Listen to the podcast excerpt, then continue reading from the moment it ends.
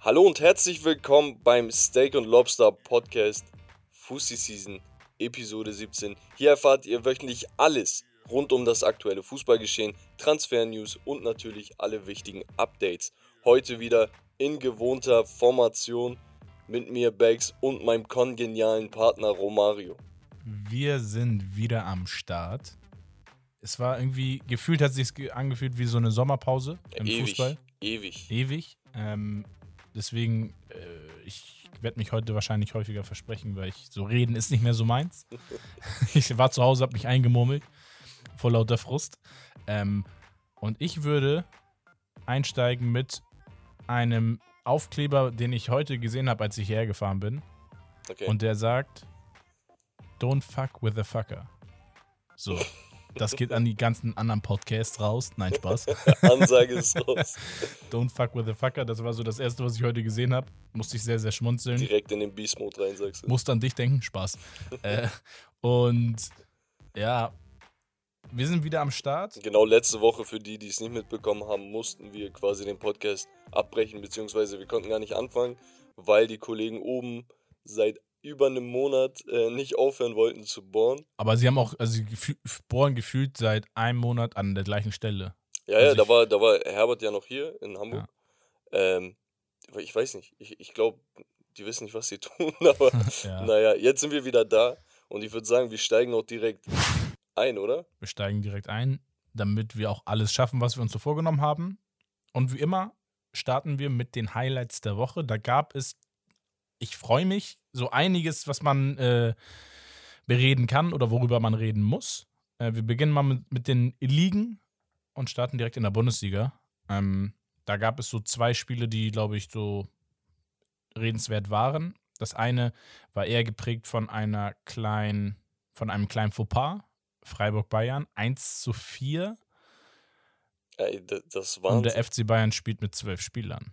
Für, ich glaube, 13 Sekunden waren es. So, aber 13 Sekunden zu viel, ne? Verstehst du? äh, deswegen 13 Sekunden. Also ganz ehrlich, die einen sagen, ja, muss man gegen vorgehen. Ich glaube, Freiburg ist jetzt auch gegen vorgegangen. Ja. Ähm, Bayern sagt wiederum, so ein Quatsch für diese paar Sekunden. Das hat dem Spielverlauf jetzt nicht geschadet. Ähm, ja, was würdest du denn tun? Du bist jetzt Freiburg. irgendwie, ja, wahrscheinlich würde ich das gleiche machen wie Freiburg. Ja, eben. Ähm, weil für Freiburg geht es ja auch um, um Europaplätze, Ja, also mit drei Punkten mehr wären sie in der Champions League Quali. siehst du? Und das ähm, ist, bedeutet auch viel Geld für den Verein am Ende des Tages. Was so eine kleine Entscheidung ausmachen kann, ist jetzt die Frage, worauf es hinauslaufen soll. Ne? Ob es jetzt darauf hinauslaufen soll, dass es wiederholt wird oder ab der Minute weitergespielt wird. Solche Szenarien gibt es ja. Keine Ahnung. Wir werden es sehen. Das wird sich ja ziehen und am grünen Tisch Guck entscheiden. mal, und da regt mich der BVB einfach übertrieben auf. Du hast so viele Gelegenheiten gehabt in dieser Saison, quasi Bayern vom Thron zu äh, schubsen. ja, zumindest jetzt auf Augenhöhe zu sein von den Ja. Punkten. Ne? Also, Und du kriegst es nicht gebacken. Und das ist ja das nächste Highlight dann direkt. genau, das nächste Highlight: Dortmund, Dortmund zu Hause gegen Leipzig. 1 zu 4. Komm mal klar drauf. Und ich glaube, das ist, es zieht sich durch unsere Podcast, wenn ihr jetzt die in der Vergangenheit gehört habt, dass wir Dortmund regelmäßig kritisieren für die defensive Anfälligkeit. Oh, ich, ich bin ehrlich, ich kritisiere Dortmund, weil ich die Truppe eigentlich so sympathisch finde. Es ist so eine, so eine Hassliebe, so weißt du? Ja. Ich will, dass sie besser spielen. Sie können auch, Ja, aber es ist wirklich äh, abhängig von ein, zwei Spielern. So ist schwierig. Auf ist jeden Fall ein Highlight. Man muss aber auch hervorheben, Leipzig zur Rückrunde eine sehr bemerkenswerte Steigerung von der Leistung.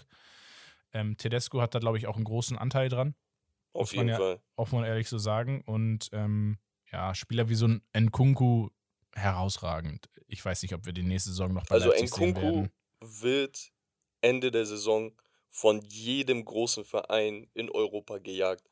Und ich kann ihn nicht bei Leipzig sehen. Sehe ich nicht. Er wird in die Premier League kommen. Er ist oder einer der La Liga. besten Offensivspieler in ganz Europa. Rein statistisch auch Ist, betrachtet. ist wirklich so. Viele sagen, die Bundesliga ist nicht auf dem Niveau der Premier League oder der La Liga, wo man drüber streiten kann. Premier League ist einfach weltweit die beste ja, Liga. klar, sehe ich auch so. Ähm, aber das, was der Typ da liefert, sind ja nicht nur immer ein Assist alle drei Spiele oder so. Der Nein. ist jedes Spiel, was er spielt, wirklich an ein, zwei, drei Dingern beteiligt. Genau, also wenn er selbst nicht trifft, dann meistens ist er derjenige, der den Assist gibt. Ähm, deswegen dicke Props tatsächlich an Leipzig. Auf jeden Fall. Ähm, Highlights Premier League hatten wir auch. Und zwar, auf die Mannschaft kommen wir wahrscheinlich gleich auch noch, auch noch mal zu sprechen, oder definitiv. Ähm, Chelsea verliert zu Hause 1 zu 4 gegen Brentford. Genau. Was macht das mit dir? Ich, ich, ähm, ich kann es nur immer wieder wiederholen. Problem ist einfach die Stürmerfrage bei Chelsea.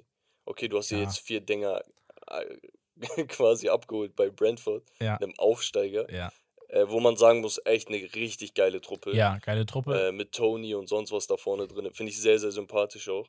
Ähm, aber nichtsdestotrotz, wenn du vorne die Dinger nicht machst, bekommst du sie halt irgendwann. Zu Hause sich dann so deklassieren zu lassen, ist halt extrem doll, ne? Man muss ja sagen, 1 zu geführt mit einem brutalen Tor von Rüdiger. Ja, Mann.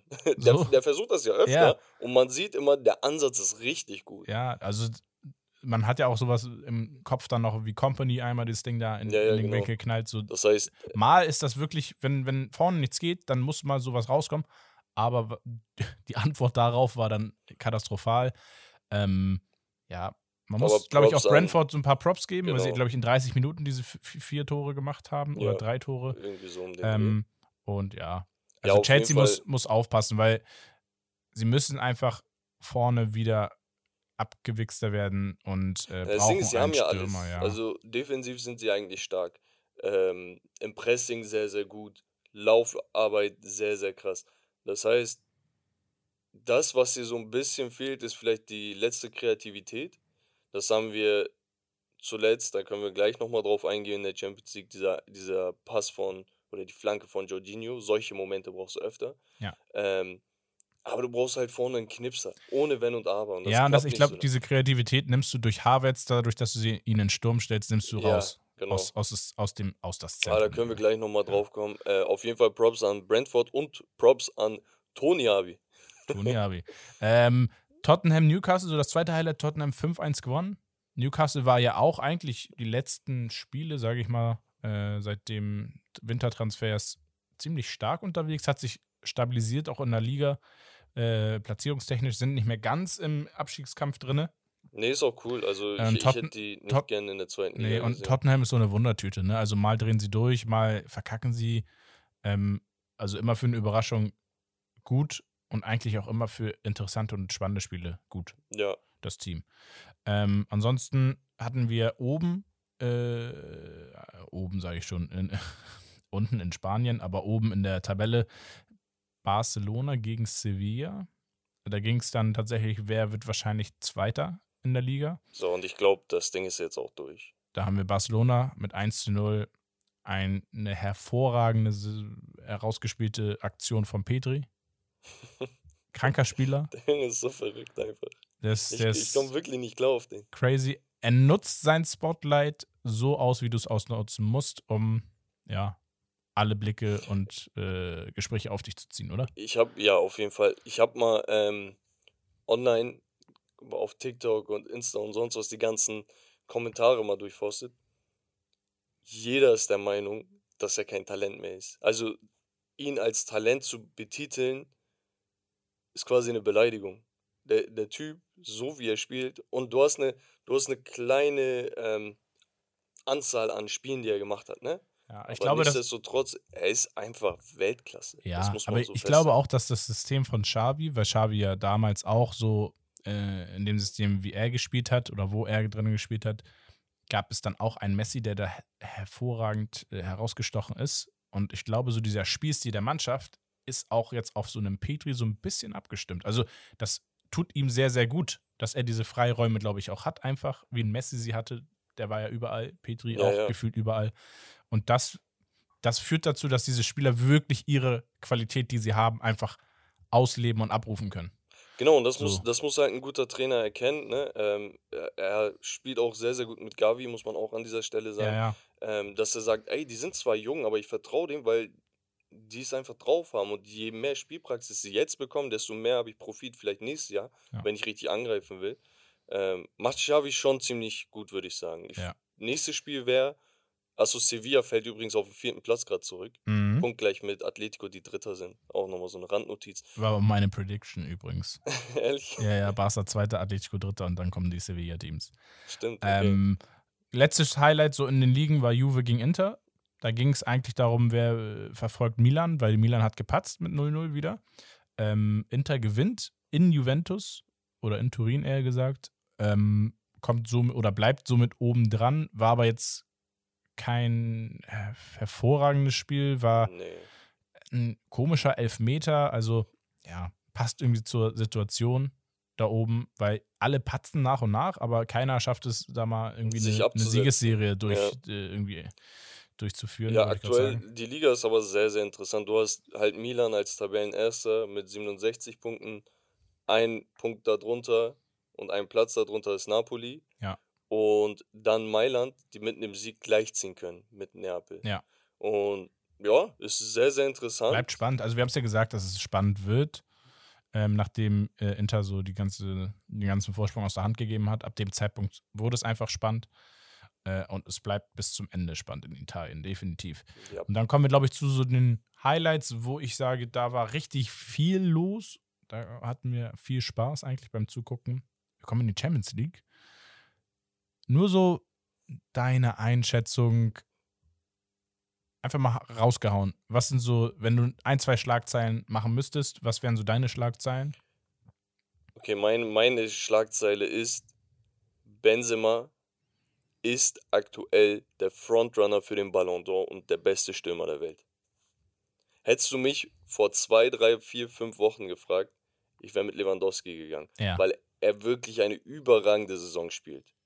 Nur das Ding ist, Benzema hat nochmal diese Story. Jedes Mal, wenn es drauf ankommt, ist er da. Er spielt nicht gegen, keine Ahnung, Kräuter Fürth und macht ein paar Dinger. Weißt du, er spielt gegen Paris, macht einen Hattrick. Nachdem die 1-0 im Hinspiel raus sind. Ja.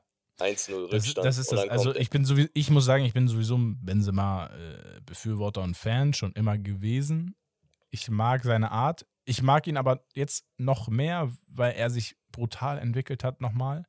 Er hat viel an sich selber gearbeitet. Ich habe ihn mal so ein bisschen verfolgt, auch das auf ist wie so ein YouTube zweiter etc. Frühling gerade bei Genau, also er hat viel an seiner Physis und so äh, Mobilität gearbeitet, ähm, was ihn viel gebracht hat. Diese, diese Führungsmentalität hat er schon immer gehabt, musste Ja. sie aber immer ein bisschen zurückhalten, weil Spieler wie ein Ronaldo dann da waren. Ja, und jetzt ähm, halt der Hattrick gegen Chelsea, der Genau. manifestiert nochmal oder der untermauert nochmal seine aktuelle Form. So, Ja, ganz kurz zu Benzema auch. Ich habe mir da mal äh, kurze Facts. Äh, Benzema Statistik mit Ronaldo hatte er in 335 Spielen 192 Tore. du? Digga, richtig Stat- schlecht. Stat-. Nein, ist natürlich auch krass gut, aber in 177 Spielen nach Ronaldo hat er 124 Tore geschossen. Ja. Also sieht man mal, er gewinnt an, an, an Wichtigkeit in Madrid. Ähm, und wenn wir uns jetzt nur die letzten fünf Spiele angucken, wo auch ein 0 zu 4 gegen Barcelona äh, mit drunter ist, letzten fünf Spiele, zehn Tore, ein Assist. Das ist krass. Und man muss sagen, guck mal, du hast die Stats gerade aufgezählt. Sehr, sehr interessant. Aber der Typ wird ja nicht jünger. Eigentlich ist seine Prime schon zu Ende. Ja, Weißt das du, ist ja das das, ist das was ich meinte, auch so bei Lewandowski, Ronaldo. Ähm, ey, die Leute werden älter und ähm, sie drehen durch. Sie Das- werden besser. Ich weiß nicht, der Fußball hat sich wieder geändert. Wir hatten eine Zeit lang, wo die Älteren dann wieder echt abgeebbt sind, wo sie nicht mehr hinterherkamen. Und jetzt mittlerweile hat sich der Fußball wieder so, so äh, entwickelt, dass wirklich die jungen Spieler dazu beitragen, dass die älteren, erfahrenen Spieler auch nochmal durchdrehen. Irgendwie, also so, d- Das ist, guck mal, das ist genau die richtige Mischung. Weißt du, es gab großartige Teams, wo du gesagt hast, oh, da ist der Superstar, da ist der. Und dann ist da einfach so ein alter In- Innenverteidiger. Weißt Ja, du, wo also- du sagtest, der ist zu langsam, der ist so und so. Aber nein, genau diese Typen brauchst du. Und Genau. Benzema ist das gerade im Sturm bei Real. Ja, auch so Suarez bei Atletico wieder der knipst oder auch ein Cavani, wenn der mal bei Menu spielt, als Beispiel. Das ist nie, dass man sagt, oh es. Gott, warum spielt er? Das ist jetzt, Ibra. da passiert gar nichts. Ein Ibra, ähm, also jetzt mal Buddha bei die Fische. Auch so ein Jeko bei Inter, also wirklich, wir reden hier über Ja. Leute, die über, deutlich über 30 sind, die aber Leistung abrufen, die entscheidend Und das ist das sind. Geile, so Benzema ist wahrscheinlich eine der größten What-If-Szenarios, die Ja. wir hatten im Fußball. Weil es ist keine Frage, ne? Ronaldo ist wahrscheinlich der beste Spieler, der jemals gespielt hat. Mhm. Er oder Messi, ich lasse das mal so im Raum stehen. Ja. Und Benzema stand die ganze Zeit im Schatten von ihm. Und jetzt siehst du mit seinen knackigen 34 Jahren, dass er einen zweiten Frühling hat und komplett nicht nur Spanien, sondern auch Europa zersägt. Das ist einfach überragend. Ich freue mich auf ihn bei der WM. Ich finde das geil, dass er in der Nationalmannschaft wieder ist. Ja. Und ich glaube, dass das für Frankreich ein wichtiger Faktor sein kann oder sein wird, weil so ein Spieler wie ein Griezmann einfach jetzt seit zwei, Nee. drei Jahren überhaupt nicht mehr anknüpft an seine Leistung von Atletico-Zeiten. Ähm, und so ein Benzema das jetzt brutal kompensieren wird und in Kombination mit dem Mbappé, ich glaube, wir können uns da auf geile Um- Spiele, genau. Genau, äh, um, um auf das Spiel zurückzukommen. Chelsea zu Hause wieder drei Dinger ge- äh, kassiert. Ja. 3-1 der Endstand für Real Madrid. Ähm, was sagst du da? Was ist so dein Take? Vielleicht kurz und knapp. Ähm, man muss sagen, ich glaube am Ende des Tages, wir hatten eine sehr, sehr schwache Leistung von Thiago Silva als Beispiel hinten. Also die Defensive war nicht so stark, wie sie sonst war. ja. Thiago Silva hatte so einen schwarzen Tag erwischt. Klar, das dritte Tor von Benzema ist ein Geschenk von Mondi. Und ich habe da mal so ein Video gesehen von Benzema, wie viele Tore er gemacht hat, als er Torhüter angelaufen hat. Und dann wurde gesagt, seine Ausstrahlung, seine Aura führt dazu, dass Torhüter Fehler machen. Mhm. Ja, also wir hatten einen individuellen Fehler von Toni Rüdiger, der zu einem mehr oder weniger zum Tor geführt hat. Eduard Mendy, muss man nicht viel sagen. Nee. Ich habe äh, das Spiel mit ein paar Kollegen geguckt. Äh, wir waren so im Café und die saßen so vor mir zufälligerweise. Und da haben wir so ein bisschen geschnackt, so, ja, ey, was ist deine Meinung, bla bla. Wir meinten, ey, Mendy am Ball ist so unsicher. Ja. Vergehen keine 20, 25 Minuten, er macht diesen Patzer. Ja, und das, äh, da, Er ist ein fantastisches äh, Monster auf der Linie, so, Ja. so wie Oblak als Beispiel, ne? Also so in die Richtung geht das, würde ich sagen. Äh, krasse Reflexe und was auch, was der da rausholt. Aber dann bolzt den mal weg, wenn du unsicher bist, weißt du? ja, Ich weiß nicht. Äh, Courtois eine überragende Parade gehabt bei dem Schuss von Aspilicueta. Ja. Auch sehr, sehr geil gewesen.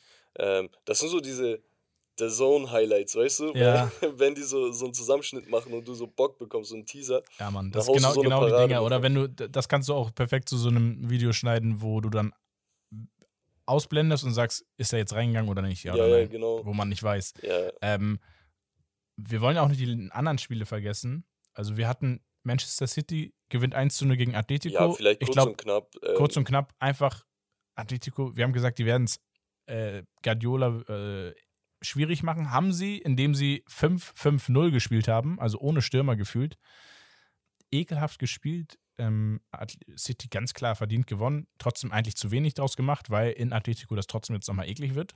Ja, Atletico hatte, glaube ich, Ähm, nur so eine Flanke, die so zum Torwart gelangt ist. Das könnte man vielleicht als Schuss werten. Ja. In der offiziellen Statistik 15 zu 0 Schüsse, 71% Ballbesitz. Also, das pure war so ein Dominanz. typisches Atletico-Ding. Die gehen mit einem äh, mit dem Gedanken da rein, ey, wir werden eklig spielen, wir werden kämpfen, wir werden hinten bunkern.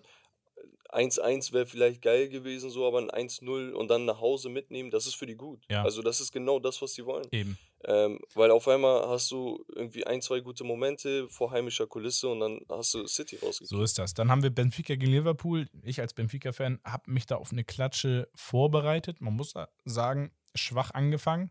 Ja, Dann der Anschlusstreffer.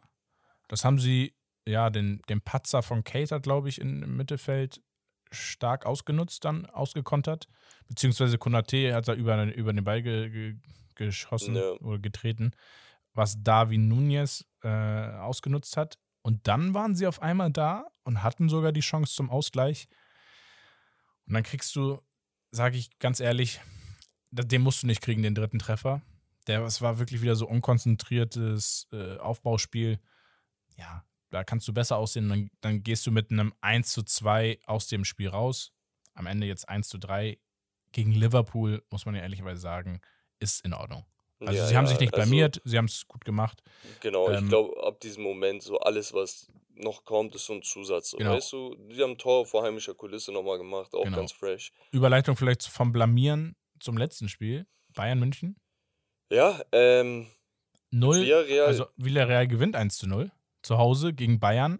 Und die Resonanz, und so sehe ich das auch, Bayern kann für sich auch sagen, so wie sie gespielt haben am Ende des Tages, das ist noch in Ordnung, das Ergebnis für uns. ja, also, ähm, wer, wer sich das Spiel oder die Highlights angeguckt hat, der weiß, dass Villarreal wirklich sehr, sehr viele Chancen hatte auf 2-0, 3-0 ähm, hochzugehen. Gerade, äh, ich glaube, ein Pfostentreffer, dann die Aktion von Manuel Neuer, wo er den Ball einfach Moreno im Mittelfeld vor die Füße legt, der ganz, ganz knapp verzieht. Ja. Ähm, so eine Ding, auch noch in der 88. Minute gab es noch so ein, so ein Ding. Ähm, Also man muss ja mal sagen, ganz kurz, erstmal Respekt an Villarreal, weil erste Halbzeit hatte Bayern keinen einzigen Schuss aufs Tor. Das musst du erstmal schaffen, wenn du einen Ja. Lewandowski da vorne hast, einen, einen Gnabry, einen Coman ähm, und am Ende des Spiels waren es dann am Ende, glaube ich, zwei Schüsse aufs Tor. und man muss sagen, Bayern war wirklich äh, eigentlich Top mit der besetzt. besten Elf. Ja, top besetzt. Ähm, deswegen wirklich taktisch hervorragend. Also großes Lob auch, glaube ich, an Unai Emery, weil Bayerns letzte Niederlage auswärts in der Champions League war 2017 oder so. gegen, ne? PSG, mit welchem Trainer? Unai Emery, Good Richtig. evening. Good Evening. Das war ein Good Evening wieder für Emery. ähm, ganz genau. Also er weiß, er kann so eine Spiele scheinbar gegen deutsche Teams. Ja, also man muss, man muss auch sagen, wir haben ja Via- Villarreal analysiert gehabt. Ähm, die stehen halt extrem gut, nutzen die Chancen, die sie haben, spielen dann äh, relativ schnell nach vorne, auch wenn es sein muss. Die Viererkette im Mittelfeld macht genau alles richtig, um so einen Gegner zu verteidigen. Ein 1-0, darauf sollten sie sich nicht ausruhen, denn Bayern ist gut und gerne in der Lage, im Rückspiel ein 7 zu 1 Ja, aber ich glaube, es ist nochmal was anderes jetzt gegen äh, Villarreal als gegen. Ja, ich, ich sag, die Salzburg. Villarreal kriegt eine Packung und gut ist. Meinst also, das du? Ist Bayern. Also was, ich- Glauben wir tatsächlich, dass Bayern hier jetzt Ja, rausfliegt? ja. Nein, nein, Doch. Romario macht nicht den. Doch, ehrlich. komm. Ich schwöre auf alles. Wallah. ähm, Bayern wird ganz, ganz große Schwierigkeiten haben gegen Villarreal. Ey, ich wette jetzt Hause. mit dir auf den Döner-Teller. Bist du dabei? Äh, ich kriege eh noch 15 Euro von dir. Ja. Die kriegst du noch. Nein. Ja, komm. Auf den Döner-Teller. Auf den Hand drauf. Döner-Teller. Hand drauf. Ich schwitze. Egal. Jalla. Sch- Schwitziger Hand Handschlag. Ich bin Schwitzer. ja, gut. ähm, ja, okay. äh, Auf jeden Fall einen Döner-Teller auch noch eingetütet, jetzt schön äh, Guck mal, er freut sich. am Ne? Abend. Ja, ey, du glaubst doch nicht, dass wir Real jetzt. Äh, Wir werden sehen. durchdrehen. Ich mache Tipico-Schein 1 Euro auf Villarreal. Spaß. ähm, naja, ich würde sagen, ähm, so im Groben, äh, mich hat, oder ich frage mal dich, was hat dich am meisten überrascht von diesen vier Spielen? am meisten hat mich. am meisten hat mich tatsächlich äh, Villarreal überrascht. Und.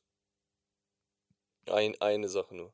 Ja, okay. Villarreal, sagst du? Äh, nee, dann ist es Benzema.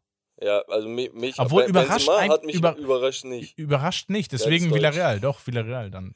Ja, mich hat Chelsea überrascht, dass sie wirklich sich so schlecht präsentiert haben. Obwohl sie echt gepresst haben am Ende, aber äh, gut, sei es drum. Wir haben übrigens, Romario, das könnte man vielleicht nochmal am Rande erwähnen, die Viertelfinal-Matchups auch in unserem S&L Sportstudio thematisiert. Genau. Da planen wir schon seit Wochen und Monaten, dass wir das Ganze in einem YouTube-Format exklusiv für euch vorbereiten. Ähm, da haben wir jetzt ein Video für gemacht. Das wird höchstwahrscheinlich am Samstag Samstagabend ist Abend, geplant, dass genau. es hochgeladen wird. Da wirklich, wir versprechen euch, das ist wirklich auf hoher Qualität. Wir haben uns da viel Gedanken gemacht, viel organisiert. Und ähm, das heißt, wenn ihr jetzt den Podcast hört, Freitagabend haben wir es dann, morgen folgt uns auf YouTube, Steak and Lobster, auf Instagram, weil da kriegt ihr alle Informationen, wann es hochgeladen ist, wann es da ist. Und da, da gibt es wirklich coole Sachen, die man sich reinziehen kann. Genau, Ähm, wir haben auch außerdem noch einen Special Guest. Vielleicht kennen die Leute äh, den Kollegen ja aus äh, von TikTok. Everyday Fitty. Äh, sehr, sehr korrekter Typ.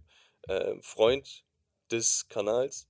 Äh, einer der ersten Zuhörer und jemand, der uns die ganze Zeit gepusht hat, macht auf ähm, TikTok sehr, sehr coolen Content. Jeden Tag, deswegen Everyday Fitty. Ja. Jeden Tag lädt er da was hoch. Bei ihm könnt ihr auch nochmal gerne seinen Kanal abchecken.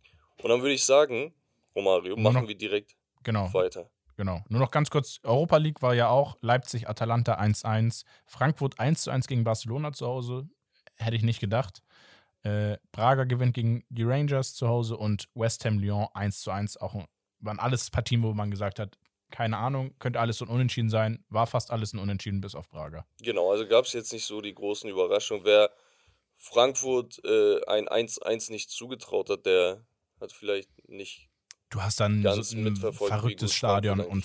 Ja, wirklich heftige Fans im Rücken gehabt. Ja. Ähm, Du hast Wir- was Kleines vorbereitet? ja, unser kleines Spiel, wie immer. Heutiges Spiel heißt Rasenbank Couch. Man kann so ein bisschen antizipieren, was es vielleicht sein könnte. Und ich habe mich da so auf drei Teams äh, versteift. Drei Teams aus der Champions League. Ja, Champions League ist immer so, so aktuelles Thema, finde ich, wo man wirklich gut Diskussionsstoff haben kann. Und du musst mir einmal kurz sagen, ich nenne dir jetzt drei Spieler. Und von diesen drei Spielern musst du dich für einen entscheiden, der bei dir in die Startelf kommt, der bei dir auf die Bank kommt und einer, der zu Hause bleibt. Das Okay. heißt, einer ist das größte Opfer, einer ist nicht ausreichend und einer äh, zieht mit seinen Leistungen äh, ja alle ab oder alle allen davon. Ähm, Let's go. ich würde auch sagen, bitte geh mal davon aus, dass alle gerade in Top-Verfassung sind. Also immer Top-Leistung. jetzt- also ja, alle, okay. es ist jetzt nicht gerade, dass jemand einen Down hat oder so, sondern wirklich äh, davon ausgehen, dass jeder Spieler seine Top-Leistung Okay. abruft. Ähm, wir beginnen mit dem FC Bayern München. Haben wir einmal Serge Gnabry, Kingsley Coman, Leroy Sané. okay. Wer kommt in die Startelf, wer kommt auf die Ersatzbank und wer davon zu Hause zu gucken? Okay, für mich der absolut Beste in dieser. Oh ja, das ist ein Hot Take, Alter. Natürlich, das ist mal. übertrieben schwer. Ohne Spaß, der Spieler, von dem ich am meisten erwarten kann, ist Leroy Sané. Ja, sehe ich auch. Weil sein Potenzial ist einfach Er hat es bei City ja schon gezeigt teilweise. Unglaublich. Nur das Ding ist, er ist nicht der konstanteste. Ja. Aber in der besten Verfassung gehe ich natürlich mit ihm mit. Das heißt, für mich spielt der Kollege schon mal. Jetzt ist die Frage, wer bleibt auf der Bank und wer auf der Couch. Und das ist sehr, sehr schwierig. Ich glaube, ich glaube tatsächlich, ich gehe mit Serge Gnabry für die Bank, Ja, hätte ich mir auch gedacht. weil er ein wenig torgefährlicher ist als Kuman, der sicherlich der bessere äh, Vorlagengeber ist. Aber bei Koman, ich weiß nicht, ich, ich sehe ihn einfach einen Tick drunter. So, wir hatten auch Spiele, wo ähm, er mal ein wichtiges Tor gemacht hat, aber wir hatten keine Spiele von ihm wie, wie bei Gnabry, wo er vier Dinger reingehauen hat, so weißt du? Ja, stimmt. Obwohl ich sagen muss, ein Coman, wo er richtig abgeliefert hat, wo er richtig fit war, pff, war brutal. Ja, Also, ja, sonst ähm, er wird ja nicht bei Bayern spielen, Ja, so, wenn er also- nicht so gut wäre. Ist ja klar. Ähm, Aber okay, machen wir das so. Würde ich sogar unterschreiben. stark. Zweites Team, Real Madrid. Und ich finde das übertrieben schwierig. Wir reden von Toni Kroos, Casemiro, Modric. Boah, krass. Weil es alles andere Spieltypen sind. Und jeder bringt seine Spezialität mit, die ihn so besonders macht und so wichtig macht fürs Team. Weißt du, das Ding ist? Rein von dem Namen her muss man sagen, Casemiro Couch. Ja, vom Namen her hätte ich jetzt auch, aber Nur das Ding ist, vielleicht, ich weiß es nicht. Wir haben ja nur diese Dreierkonstellation die ganze Zeit, über, Ja. über die ganzen Jahre hinweg. Ja. Du weißt nicht, ob, wenn Groß vielleicht nicht da wäre und Valverde spielen würde, ob Valverde nicht neben Modric einen ähnlichen Job machen würde, weißt du? nein. Nein. Nein, nein, nein, also guck, ich sage einen ähnlichen. Ich sage nicht, dass er einen Groß Ja, ersetzt. ja, auf okay. gar keinen Fall. Kein, Nein, also nein. vielleicht gibt es auf der Welt zwei Spieler, wo du sagst, die, die haben so einen ähnlichen Spielstil auf so einem Niveau wie Groß. Aber ich, ich denke mal nicht, dass Real plötzlich Probleme in der La Liga hätte, wenn jetzt ein Valverde Groß jetzt für zwei Monate ersetzen müsste, weißt du? Ja. Oder Modric. Ja, oder ein Casemiro? Weiß ich So, nicht. und Casemiro, ich weiß nicht, ob sein Impact größer ist als sein Name, weißt du? Aber egal, ich mache mich jetzt nicht zum Affen. Ca- Casemiro. Du redest und versuchst dadurch dir Casemiro- Zeit zu schaffen, um dich zu entscheiden. Casemiro, Rasen, nein. Casemiro auf die Couch. Muss einfach. Und zwischen Kroos und Modric ist Modric mehr so der Iniesta und Kroos mehr der Xavi. Ja, und also für mich Modric ist mehr zum Zugucken, bringt es mehr Spaß. So, und ähm, für mich ist mehr so dieses Iniesta-Ding, was Modric auf jeden Fall mehr verkörpert als Kroos, einfach ansehnlicher. Das heißt, ich würde mit Toni Kroos auf der Bank mitgehen und bei mir steht äh, Modric mit seinen 84 Jahren auf dem Rasen. Modric, äh, der ist schon zweimal in Rente gegangen. Okay, ähm, kann ich nachvollziehen, kann ich auch unterschreiben, man kann es aber auch komplett drehen. Mega schwierig. Also, äh, Sagst du Casemiro Stamm auf dem Rasen? wir machen das ja immer äh, bei Instagram auch, dieses Spiel. Das heißt, morgen kommt dann auch das Spiel auf äh, Instagram und da Yes, könnt ihr dann mal entscheiden, wie ihr das seht. Und dann sind wir mal gespannt, was da so rauskommt, ob, ob Becks gut liegt mit seiner Einschätzung oder ob es komplett nach hinten Ja, also wer soll mir da widersprechen? Jetzt, als ob Ja. jemand sagt, nee, Groß ist der Goat. Hä, kann doch sein. Nein, komm. Hä? Ach Klar. komm. Toni, mach, Toni mach, Abi. mach weiter, du. Nächster Toni Abi. Ja. ähm, letztes Team, Manchester City. Grealish, Foden, Mares. Okay, Mahrez auf jeden Fall Rasen. Ah, boah, wow. Mahrez ist einfach die Lebensversicherung von Pep diese Saison. Ja, aber diese Saison, aber wir, wir Nein, nein, nein, nein, auch, auch, nee, nee, komm, Nee, komm. nee, nee. Warte, nee, komm. Guck mal. Okay. Foden, was ist sein Peak? Oh, haben wir noch gar nicht brutal. gesehen. Nein, wir haben noch gar nicht Ey, gesehen, wie wenn- gut als er ist, Mann. Natürlich. Er, hat, er hat 80, 90 Ja, gerade aber deswegen ja. Ach, entspann dich. Er hat 80, 90 Millionen Marktwert, aber er, er hat noch kein so, ähm, keine überragende fünf Monate gehabt, wo du sagst, hey, ist der Man of the Match, jedes Spiel und sonst. Mach es, mach die ganze Zeit Buden, wo du sagst, jedes Tor davon ist wichtig für den Erfolg von City. Ja, aber, ja, genau, okay. Weil Mares ist aber auch nicht der auffälligste Spieler wiederum. Also man muss wirklich ein Auge Ja, auf ich ihn weiß ja haben, nicht, um ob er nicht der auffälligste ist. Mm, Wer ist denn nee, auffälliger jetzt bei City? Ja, Wer ist zurzeit. Am? Anfang war es Bernardo Silva, würde ich sagen. De Bruyne. Ja, das ist so, da kannst du drüber streiten, aber er ist mitunter der auffälligste. Okay. Wenn nicht sogar der Ja, auffälligste, weil er die ganzen Tore Du, du musst ja beantworten, nicht ich. Rasen, Mahrez, äh, gar keine Frage für mich. Ähm, so, jetzt Grealish oder Foden. Grealish wurde am Anfang von jedem gebasht. Okay, 117 Millionen, öh, der ist nicht so gut. Oh, und dann kommt er die ersten paar Spiele, braucht Anlaufzeit und sonst was. Wer sich wirklich Man City-Spiele anschaut, wer sich hinse hinsetzt und sagt, ey, ich gönn mir jetzt dieses Spiel, Ja, wer macht der denn wird das? sehen. Nein, Spaß. du, ich bin Menu-Fan, ich hab's auch nicht geguckt. Ich sag's nur so. Verstehst du? nur, nur so einen Raum geworfen. Nee, ähm, Oh so Grealish. Ja. Wer sich wirklich die Spiele von City gibt, wird verstehen, wie heftig dieser Typ eigentlich ist. Se- Seine Ballkontrolle, seine Übersicht, sein, sein Zug zum Tor, aber auch so dieses Playmaker-Ding, der hat eigentlich alles. Ja, Er ist auch, ein bisschen überteuert gewesen, auch, ist er. auch im. Vertrag mit Gucci jetzt, aber ja. Ja, das ist auch nochmal wichtig, Doppel-G. ähm, nee. Aber Foden ist für mich so der Spieler, wo ich sage, ey, in England unter den ganzen Talenten und sonst was, ne, der ist eigentlich der interessanteste Spieler. Und theoretisch gesehen hat er mehr geleistet als ein Grealish. Entscheide dich bitte. Wir haben keine Zeit. Nein, Spaß. Aber Ah, Foden, Bank, Grealish, tut mir leid, äh, Couch, aber du kannst dich da entspannt mit deinem Baba Gucci Anzug, Jogging-Anzug auf die Couch ihr setzen. tut es am, am wenigsten weh finanziell. Nein, ähm, ich bin da eigentlich fast bei dir, obwohl ich vielleicht mal Rest und Foden getauscht hätte. Ich persönlich. Okay. Ähm, aber deswegen, Instagram, folgt uns da, Steak and Lobster. Ihr könnt auch dann mitentscheiden morgen. Ähm, und dann sind wir mal gespannt, was dabei rumkommt. Jawohl. Genau. Haupt, einer der Hauptthemen heute, da- weil es einfach aktuell ist, Manchester United und sie haben ihren neuen Trainer für die neue Saison gefunden. Bro, endlich. Ich kann nicht mehr. ich kann nicht und mehr. es, also ich muss ehrlich sagen, es war für mich so mein Wunschtrainer. Also Ja. ich bin jetzt nicht der kranke Menu-Fan, äh, so wie du es bist zum Beispiel. Aber ich war immer Sympathisant. Menu ist einfach ein Verein, der die Premier League einfach verkörpert, muss man einfach sagen.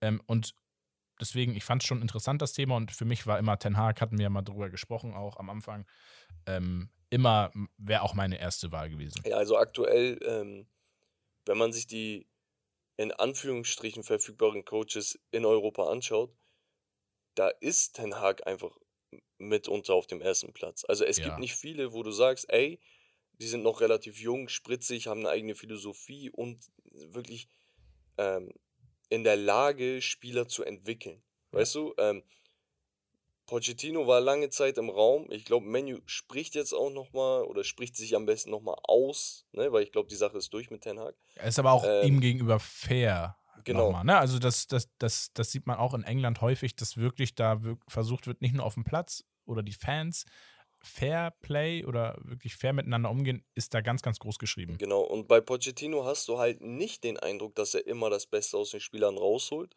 Ähm, das sieht man aktuell bei PSG. Aber ähm, wenn man jetzt auf Ten Hag zurückkommt, überragender Transfer eigentlich. Ja, äh, also was für Pochettino ja gesprochen hat, ist die, die Premier League-Erfahrung, die er einfach Genau. hat. Und er hat ja nicht schlecht, schlechte Arbeit geleistet in der Premier League, das muss man ja Ja, ehrlicherweise ja, sagen. natürlich. Ich finde aber auch in Ten Hag sehe ich eher, dass der viel besser und schneller auf Spielsituationen reagieren kann, taktisch. Und Ja. von seiner, ja, Cleverness und auch ein bisschen einfach den Mut zu haben. Genau. Ähm, zu Ten Hag kann ich viel sagen eigentlich.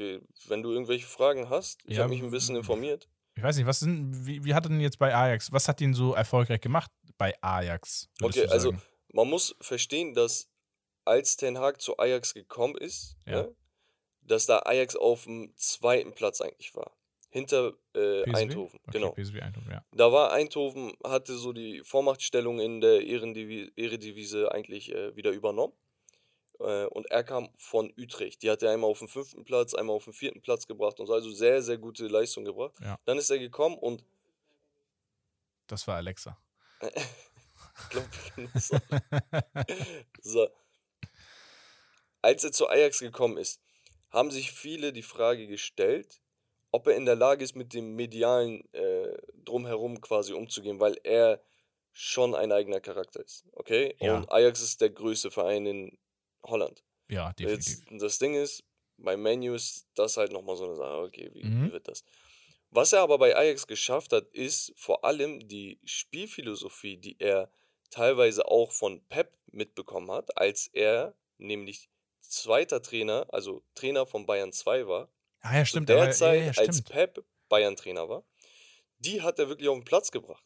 Und das ist das Interessante. Er spielt, und das sind, glaube ich, ein paar interessante Anhaltspunkte, sehr, sehr oft mit einem 4-2-3-1.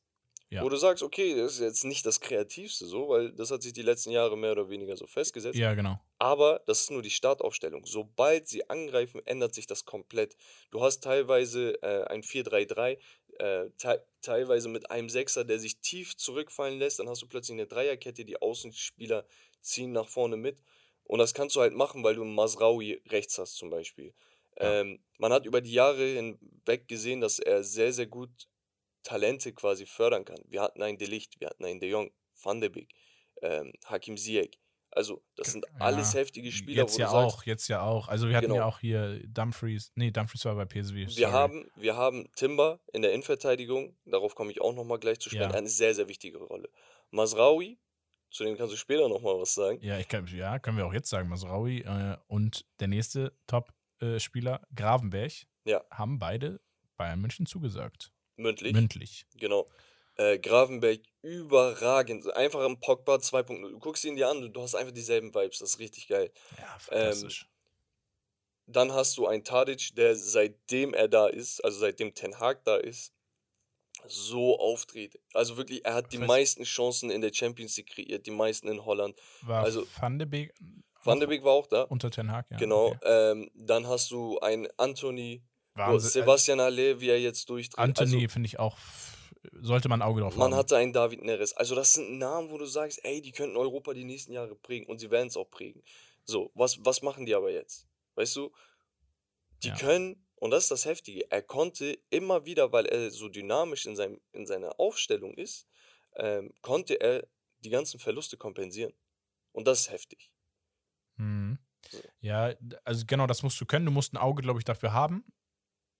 Und du musst auch eine gute Jugendarbeit haben im Hintergrund, muss man, glaube ich, so sagen, um halt schnell reagieren zu können. Gerade unter der Saison, wenn auch Spieler mal verletzt ausfallen oder ähnliches. Oder wirklich, man sagt, man hat nicht das Budget, um wirklich großartig dann neu zu kaufen.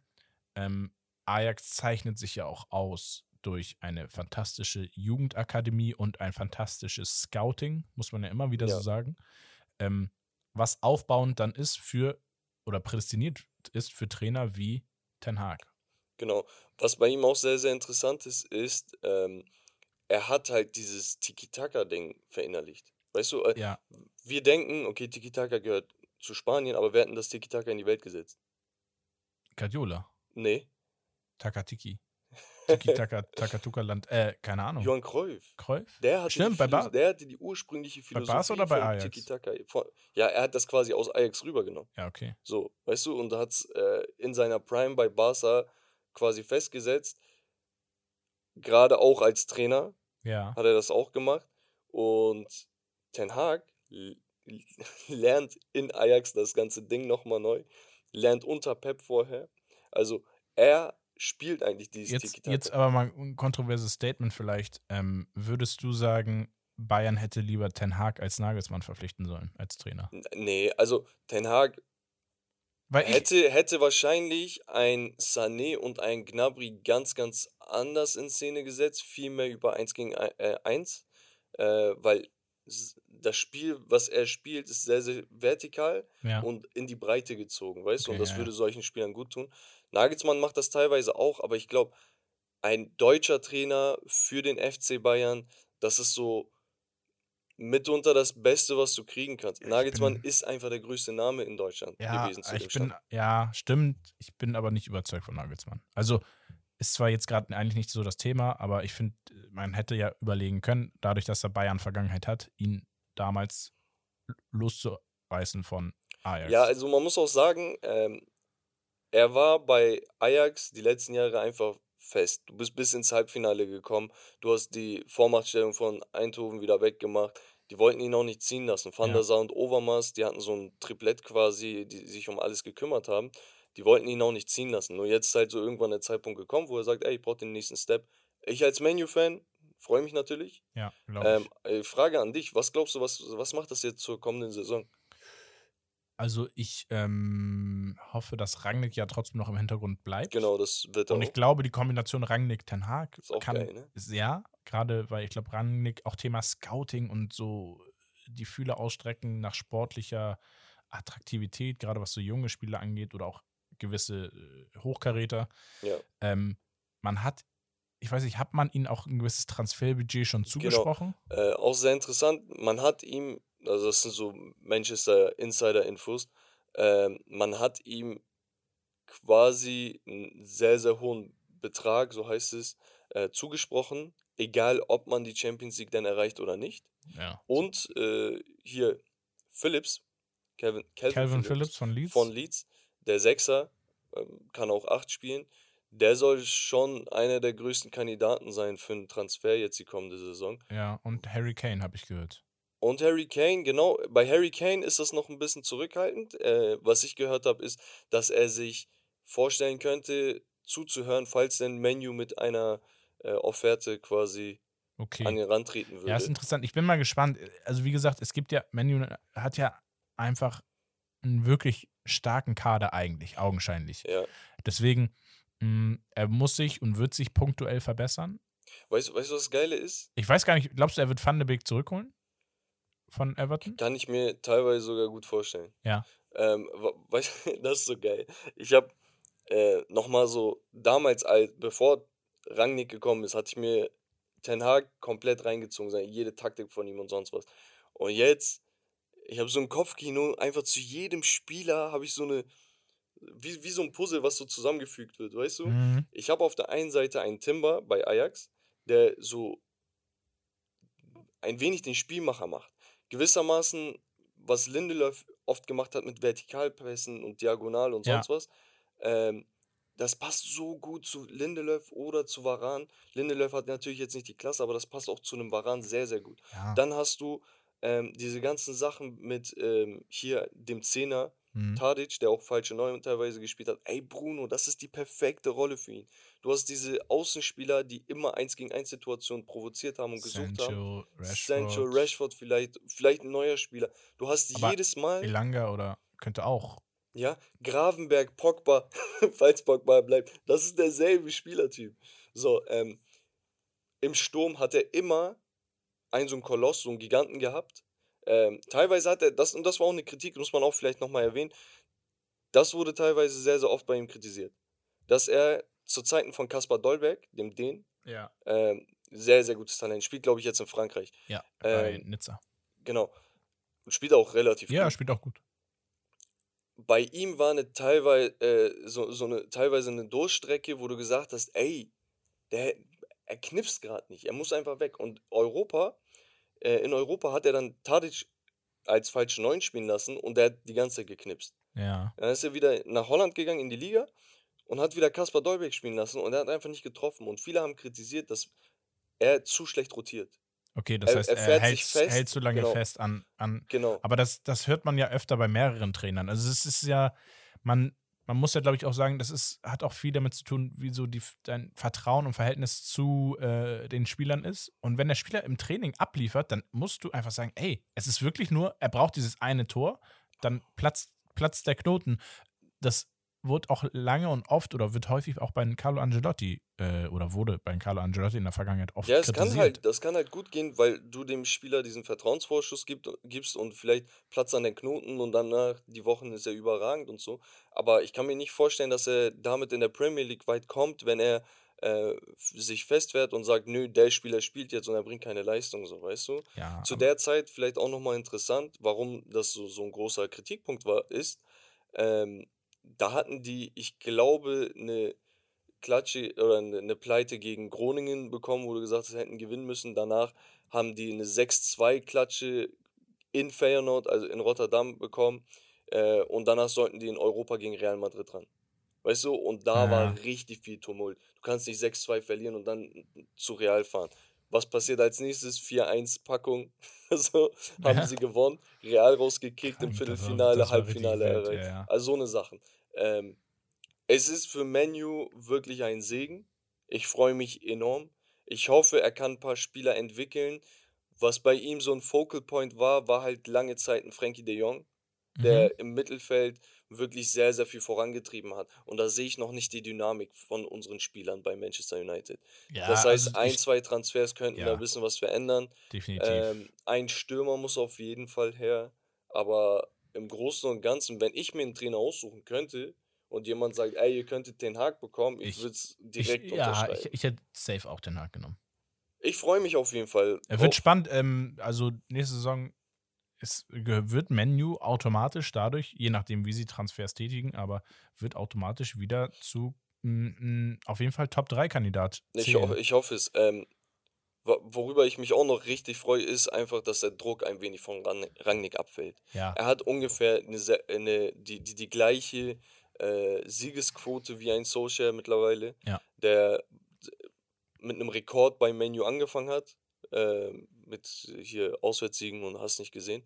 Ähm, danach voll nachgelassen hat, dies und das. Bei Rangnick, er bekommt jetzt ein Team, was nicht wirklich funktioniert und hat weniger verloren, dafür öfter unentschieden gespielt und so, aber du hast ja auch mehr erhofft und die Leute haben schon angefangen, wieder so ungeduldig zu werden, was Ja. ich gar nicht mag. Du weißt, wo seine Qualitäten liegen und das ist im Teambuilding, im finanziellen, also im wirtschaftlichen Sinne und da ist er halt wirklich am besten aufgehoben. Ja, ich glaube, das ist einfach auch dieser große Name, dieser große Verein. Also die Leute, die Das kommt damit einerseits, einher, einer, ja. genau, einerseits haben sie gesagt, ja, doch, wir geben dem Ganzen Zeit, es dauert, braucht einfach seine Zeit, aber auf der anderen Seite ist dann wirklich so, du siehst, wie viel Potenzial in der Mannschaft eigentlich steckt und was sie auch manchmal auch zeigen, wirklich schon. Und dann siehst du aber auch, wie enttäuschend diese Mannschaft trotzdem weiterspielt. Und man sich denkt, ey, mach doch jetzt mal so. Das ist halt so diese, dieser, dieser innerliche Zweikampf, glaube ich, Ja. bei den Fans, beim Verein grundsätzlich, dass man weiß, ey, ich muss das jetzt mindestens noch ein Jahr weiter durchziehen, dass ich meine Euphorie und mein Wille, dass der Verein wieder groß wird und erfolgreich wird, immer bremsen muss mit dem Argument, das braucht seine Zeit. Ja, So, das steht dem gegenüber und das wird dem auch noch gegenüberstehen. Äh, ich, es ist gut, dass Ten Hag die gesamte Vorbereitung dann auch Zeit hat für das Team. da ist, er- Ähm, ich finde auch den Zeitpunkt sehr, sehr gut. Er ja. kann jetzt, ähm, nicht nicht, nicht locker zu flockig. spät, nicht zu früh. genau, Es geht jetzt Richtung Saison, Saisonende. Das kann jetzt nochmal so eine Endeuphorie vielleicht auch äh, auslösen. Und ähm, Ten Hag ist so gut wie Meister, glaube ich, in, in, obwohl weiß ich gar nicht, aber ja, er wird wahrscheinlich Meister werden, ist rausgeflogen in der Champions League gegen Benfica. Heißt, er hat halt nicht mehr so die Verpflichtungen, auf die er sich konzentrieren muss. Ich glaube, deswegen hat er mittlerweile dann auch Genau, gesagt, okay, der, der Zeitpunkt ist einfach sehr, sehr gut gewählt. genau.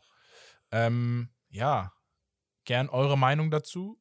Wie seht ihr das? Äh, schreibt uns gerne auf Instagram. Wird Ähm, Menu Dritter oder nicht? Das möchte ich wissen. Genau. Ich, ich, ich als Menu-Fan, ich bin da jedes Jahr euphorisch. Aber diesmal habe ich ein gutes Gefühl. ja, aber man muss ehrlicherweise sagen, Ey, wir wurden letztes Jahr Zweiter. Mit dieser Gammeltruppe. ja, warum auch einmal? Also jetzt im Nachhinein denke ich mir so, Nein, Liverpool wie? war verletzt und so ein Kram. Und äh, Tuchel kam ja später. Und so. Stimmt, stimmt, stimmt. Ja, aber manchmal brauchst du das. So, Ja. Wer weiß, vielleicht wird Verstehst Menu du? Meister. Und ich glaub- Spaß. sowas wie Arsenal könnte nächste Saison auch sehr interessant werden. Deswegen, es wird sehr, sehr spannend, aber Menu hat das Potenzial. Du hast noch, was Schönes vorbereitet und ich glaube, Genau, wir kommen hab- zu unserer Geschichtsstunde. Ach so, nee, ich hatte ein Rezept vorbereitet und zwar, Ach so. ja, äh, Rinderrouladen. Nein, Oh. Spaß. ähm, ja, genau, Geschichtsstunde darf wie immer nicht fehlen. Und ähm, ich habe mir da mal jemanden rausgesucht, der, glaube ich, namentlich gar nicht vielen Leuten oder unserer Generation, was heißt unsere Generation, 90er Baujahr, ähm, also die 90er, ähm, gar nicht mehr so präsent ist. Aber ihr werdet es hören, es ist ein großer Spieler gewesen und äh, das auch zu Recht. Überschrift für diese Geschichtsstunde: Ein Herz, drei Nationen. Kann man Okay. sich vielleicht auch schon was bei denken, aber was dabei rumkommt, werdet ihr gleich hören. Die Ich finde find übrigens, ich finde übrigens diese Titel immer so geil. Muss, muss. Deswegen, der Titel äh, wird auch äh, sich widerspiegeln bei dem Ganzen. Und die Rede ist hier von Laszlo Kubala, der 1927 in Budapest geboren wurde. Also ein geborener Ungar Aus der goldenen Ära. aus der goldenen Ära, 1927 geboren. Und Kubala ähm, war ein sehr, sehr talentierter Fußballer in seiner Jugendzeit. Und er hat schon in der Jugendzeit ähm, sein großes Potenzial gezeigt, indem er massenweise ältere Jahrgänge abgefertigt hat, als junger, talentierter Fußballer. Ähm, und hat dann sogar mit 17, was zu damaliger Zeit sehr, sehr jung war schon, oder noch, äh, sein Profidebüt gegeben. Blöderweise kam da was dazwischen, und zwar Krieg. Ja, Mhm. der Weltkrieg, der Zweite Weltkrieg. Das heißt, er konnte erst 1945 dann wieder weitermachen ähm, äh, als Profi. Ähm, ich glaube, da war er dann Mitte, Mitte 20 schon. Krass. Ähm, und genau, spielte dann bei Ferenc Varos Budapest. Mhm. Ja, die spielen auch jetzt in der ersten Liga. Ja. Ähm, kennt man, hat, glaube ich, auch in der Champions League, Europa League schon dem, das ein oder andere Mal gespielt in der Vergangenheit, die letzten Jahre. Ähm, und 1946, also ein Jahr nach seinem Profidebüt, also nach seiner Fortsetzung, ähm, ist er dann geflohen aufgrund politischer äh, Situationen in Ungarn. Ähm, und äh, ja, ist dann in die Tschecho, damalige Tschechoslowakei geflohen. Krass, okay. Das heißt, dort hat er sich dann 1947 SK Slovan Bratislava angeschlossen ähm, und heiratete dann auch die Tochter von seinem damaligen Trainer. Korrekt. Ja, und der damalige Trainer von ihm war Stammplatzgarantie. Ferdinand Daucik, Stammplatzgarantie sowieso aufgrund seines Talents. Ja. Ein Jahr später ging er dann aber zurück nach Ungarn ähm, und äh, da hat er sich dann in der Liga mit wem duelliert? Mit seinem Ex-Club. Nein, mit welchem legendären Spieler? Wenn du an Ungarn denkst? Achso, äh, Puschkas. Richtig, genau. Sie haben zusammen in der gleichen Zeit in dieser Ja. Liga gespielt. Krass. Ähm, und sie beide waren auch so die Stars der Liga, ähm, fußballerisch. Ähm, lustigerweise, ein Jahr später ist er wieder geflohen. Ja, aufgrund politischer Situation. Was, was ist denn da los, ey? Ja, ey, was ist denn da los, Leute? Reißt euch mal zusammen. Ähm, und damals floh er dann über Österreich nach Italien. Und in Italien spielte er ein Spiel für den AC Turin. Damals gegen Benfica Lissabon. Ja, Benfica Lissabon. äh, Habe ich mir jetzt nicht ausgedacht, ne? Nee, Benfica Lissabon. Ähm, und das war damals so, dass es, glaube ich, ein äh, Weltpokal war. Irgendwie sowas Mhm. auf jeden Fall ein europäisches äh, Spiel. Es war das Hinspiel, was sie verloren. Und er hat sich dafür entschieden, dass er nicht bei, für Turin spielen möchte.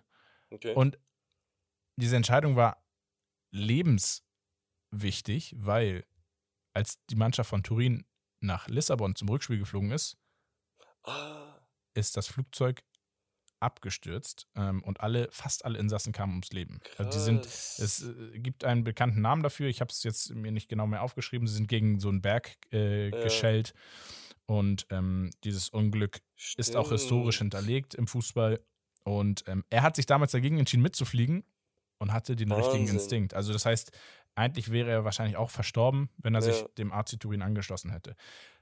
Dann, ähm, ja, war es so, dass er in einem Flüchtlingslager lebte mit seiner Frau und dem, äh, mit seinem Schwiegervater, also dem, seinem damaligen Trainer. Und sein damaliger Schwiegervater gründete dann ein Team namens Ungaria. Ähm, ein Team aus sehr, sehr fußballerisch talentierten Flüchtlingen. Mhm. Ähm, und damit auch diese Flüchtlinge oder die als Team, die Spieler ähm, auch Geld verdienen können, ähm, war es so, dass sie ähm, ja, Freundschaftsspiele organisierten und in der Welt rumreisten und gegen große Teams auch spielten, unter anderem. Ja, man muss dazu sagen, Laszlo Kubala war beidfüßig, ja, hatte einen phänomenalen Schuss und ähm, man sagte, er hatte die Übersicht eines Dirigenten. Mhm. So, das war so, was ihn auszeichnete als Fußballer. Und ähm, genau, für diese Freundschaftsspiele bereisten sie halt entsprechend die Welt. Ähm, und so auch 1950 als sie nach Madrid reisten ähm, für ein WM-Vorbereitungsspiel gegen die spanische Nationalmannschaft. Also wann, wann war das? 1950. Ja, da, das, das kommt mir bekannt vor. Ja, 1950, genau.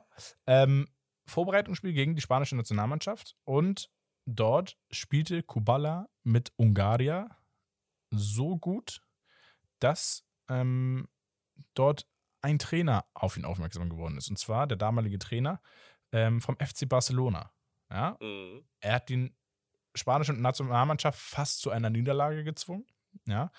Ähm, und nach dem Spiel kam der Trainer vom FC Barcelona zu ihnen und hat ihnen sofort ein Angebot unterbreitet und gesagt, ich möchte, dass du für den FC Barcelona spielst. Jetzt, same story wie beim letzten Mal. Ja. Welche Mannschaft hat sich auch mit eingemischt?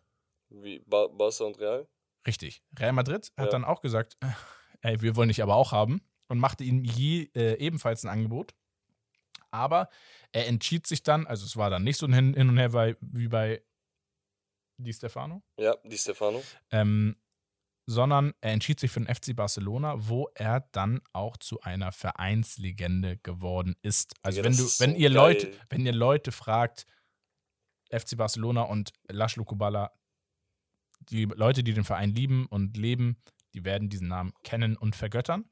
Denn er spielte von 1950 bis 1961 dort, ja, und bestritt in zw- äh, 256 Spiele für den Verein und schoss in diesen 256 Spielen knapp 200 Tore, also Das ist 196 verrückt. Tore. Das ist verrückt. Ohne Assist dazu gezählt jetzt. Ja. Ne? Ähm, kleiner Side-Fact noch: Er war dann auch noch lange Trainer beim FC Barcelona. Ey, ohne Spaß, ne? Das ist so verrückt, was diese Menschen zu der damaligen Zeit durchgemacht haben oder durchmachen mussten und nicht aufgehört haben, wirklich an den Träumen festzuhalten, weißt du? Ja. Er hatte eine Leidenschaft, er ist dieser Leidenschaft, egal wie auf Teufel komm raus, nachgegangen und hat das Bestmögliche darauf gema daraus gemacht und sich dann noch zu verewigen bei einem der größten Vereine der Welt, diese Rivalität zwischen Real Madrid und Barcelona Ja. so zu bringen und aufzubauen. Richtig. Unglaublich. Genau. Und nochmal so weitere Sidefacts, so 1999 als Beispiel wählten, und das ist jetzt im Verhältnis zu 1950, wo er angefangen hat, bis 61 gespielt, 99 haben ihn die Fans des FC Barcelona zum größten Barcelona-Spieler aller Zeiten gewählt. So, Das äh, wird jetzt wahrscheinlich nicht mehr der Fall sein nach der Messi-Ära. warum? Aber. Ähm, so gut war er, dass Ja. er knapp 50, 40, 50 Jahre später zum größten Fußballer oder Spieler aller Zeiten vom Verein Ja. gekürt wurde von den Fans. Und ähm, nach seinem Wechsel zu dem FC Barcelona damals entschloss sich der FC Barcelona ein neues Stadion zu bauen, weil sie gesagt haben, so ein Fußballer wird riesen Zuschauermassen anziehen. Hm, Was wurde 1957 gebaut? Aus diesem Anlass? 57. Das heutige Das Camp Nou. Ja, okay. Das heißt, das Camp Nou ist nur wegen Laszlo Kubala gebaut worden Ja, damals. ist Wahnsinn. ich ähm, finde das und richtig geil, genau. ehrlich. ähm, das wurde dann auch einge äh, eingeweiht, das Stadion, und man sprach äh, von diesem Stadion vom Haus, das Kubala erbaute. Also übersetzt, Mhm. ne? im Spanischen heißt es dann anders, aber äh, wortwörtlich auf Deutsch heißt es das Haus, das Kubala erbaute. Also das Camp Nou äh, ist Laszlo Kubala zu danken. Ey, und- ohne Spaß. Ähm, Wir sind kurz, fast, im- ja, Ja. Ähm, ich glaube, so eine Geschichtsstunde zur goldenen Elf von Ungarn wäre auch nochmal so Ja, interessant. definitiv. Das, vielleicht können wir da uns ja mal was einfallen lassen zur WM-Phase. Ey, das, ey, ich finde das so geil. Diese ganzen Spieler, ne? Die kommen aus so einem kleinen Land, das nicht bekannt ist für Fußball oder Sport an sich. Also es ist nur das, was sie können. Es ist nur So. das, was sie können und was sie dann irgendwie. Ja. Und es- diese Spieler sind jahrelang in ihrer Liga, in ihrer heimischen Liga geblieben und haben es damit ins WM-Finale geschafft, Ja. haben damit die 50er Jahre so dominant geprägt, haben 32 Pflichtspiele in Folge nicht äh, verloren. Wir reden heute so über Italien und Spanien und so, als sie das gemacht haben, so ne, 30 plus und. Ja. Und denkst, verrückt, ey, die Typen haben das gemacht mit Spielern aus der heimischen Liga. Ja, und jetzt, Dann waren das Spieler, die aus äh, irgendwelchen Kriegsgründen und sonst was woanders hingegangen sind und dann komplett äh, Spanien die La Liga auseinandergenommen haben, die größte Rivalität der Welt aufgebaut haben. Ja. Und das sind ja nicht nur die, du hattest ein Hidiguti, du hattest keine Ahnung, äh, Pushkas, Sibor, genau. das sind Aber so heftige ich, Spieler. ich, muss, ich, muss, Wahnsinn. ich muss dir äh, dahingehend, genau, da ist die letzte Überleitung und das, da wird auch der Titel dann, macht einen Sinn. Ach ein Herz, drei Nationen. Drei Nationen, was, was ist da los? Was ist da los? Laszlo Kubala hat in seiner Karriere als einziger Spieler jemals bis heute für drei Nationalmannschaften gespielt. Okay, also Ungarn ist klar, Ungarn. Spanien wahrscheinlich. Er hat 1946 bis 47 für die Tschechoslowakei gespielt. Er hat Ach so, lediglich, krass. lediglich 1948 für Ungarn gespielt. Ja, Was man sich gar nicht denkt, so erster Ja. Erfolg. Man hätte jetzt gedacht, okay, er hat Ungarn lange mitgeprägt. Nein, überhaupt nicht. Und 1953 bis 1961 war tätig im Namen der spanischen Nationalmannschaft. Der Verräter, Spaß. er war, wahrscheinlich ähm, war da mehr dran. So, du meinst, er ist zweimal geflüchtet aus politischen Genau, Gründen und äh, er ist in Ungarn geboren, das heißt, er kam ja auch wieder nach Ungarn zurück, deswegen Ja. hat er da dann für Ungarn gespielt, Ja. musste dann aber wieder fliehen und hat dann ja sein Glück und seine Erfüllung in Ey. Spanien gefunden beim FC Barcelona und hat sich dann auch der spanischen Nationalmannschaft Politik hat einfach wahrscheinlich in die größte Ära, die Ungarn jemals äh, erreicht hat, einfach reingeschissen. Wer weiß, wie heftig Ungarn mit einem Laszlo Kubala noch gewesen wäre. 54 wären sie vielleicht Ja. doch Weltmeister geworden. Würde ich behaupten. Bro, die waren, ohne Spaß, die waren zwischen, lass mich nicht lügen, zwischen 1950 und 54 ungeschlagen. Ja. Das sind vier fucking Jahre. ja, vier Jahre. Und Und das 54 ohne- geschlagen und im Finale ohne gegen den Deutschland. größten äh, Spieler der Barcelona-Geschichte im 20. Jahrhundert. Ja. Einfach mal so, so Einfach nebenbei. mal so nebenbei. Weißt Und man hat ihn nicht auf dem Schirm. Also, das muss man auch mal dazu sagen. Bei Spanien muss man übrigens dazu sagen, noch in der Zeit bei, für Ey, die spanische Wahnsinn. Nationalmannschaft, er hatte nicht so große Erfolge zu verzeichnen, leider mit den Ja, Nationalmannschaften. Ähm, mit Barcelona war er in der Liga, hat er, glaube ich, vier Ligatitel und äh, auch drei oder fünf, nee, ich glaube, vier oder fünf äh, Pokale gewonnen. Mhm. Ähm, ja, und dann da seine Station, die er mal hatte für ein, zwei Jahre, da hat er auch mal Titel gewonnen. Aber er hat jetzt kein, nie einen Riesentitel gewonnen. Und er wurde auch nie zum Weltfußballer oder ähnliches gekürt. Ähm, aber trotzdem ein sehr, sehr prägender Fußballer, der als einziger Fußballer äh, jemals bis heute für drei Nationalmannschaften gespielt hat. Das ist Geil. eigentlich der ausgehende Punkt gewesen. Aber dahinter steckt ja natürlich noch eine grandiose äh, ja, Geschichte einfach mit seiner Laufbahn und seinem Werdegang. Ja, auf jeden Fall eine mega Geschichtsstunde, äh, Romario. Ähm, Sehr schön. Ich hoffe, ihr habt ein bisschen was dazugelernt, ja, weil wir wollen ja auch die alten guten Fußballer von damals nicht äh, äh, weniger wertschätzen. Und ähm, ja, ansonsten kommen wir auch langsam schon zum Ende. Ja. Ähm, was müssen wir unbedingt heute noch loswerden? Es gibt eine Sache, die, da haben wir schon drüber geredet. ja, Und die, die- stört die- dich die stört enorm, mich enorm. auch persönlich. Und zwar kam jetzt die Meldung, die FIFA will bei der Weltmeisterschaft in diesem Jahr jedes Spiel nicht mehr 90, sondern 100 Minuten laufen lassen. Und da frage ich mich, Also seid ihr behindert? Was soll das? Und am Ende des Tages, ich weiß, was es soll. Es geht darum, äh, Spielzeit zu verlängern, um längere Ausstrahlung zu haben im Fernsehen, Mhm. höhere TV-Gelder, höhere Einschaltquoten, längere Einschaltquoten. Ähm, es geht am Oh, Ende des Tages ey, dann das nur ums stört Geld. mich so doll. Warum, warum muss man den Fußball ständig verändern? Ey, ganz ehrlich. Guck mal, einige das. Sachen sind sinnvoll. Torlinientechnik, geil. Weißt du, wir haben keine Ja. Diskussion mehr bei Sachen und so.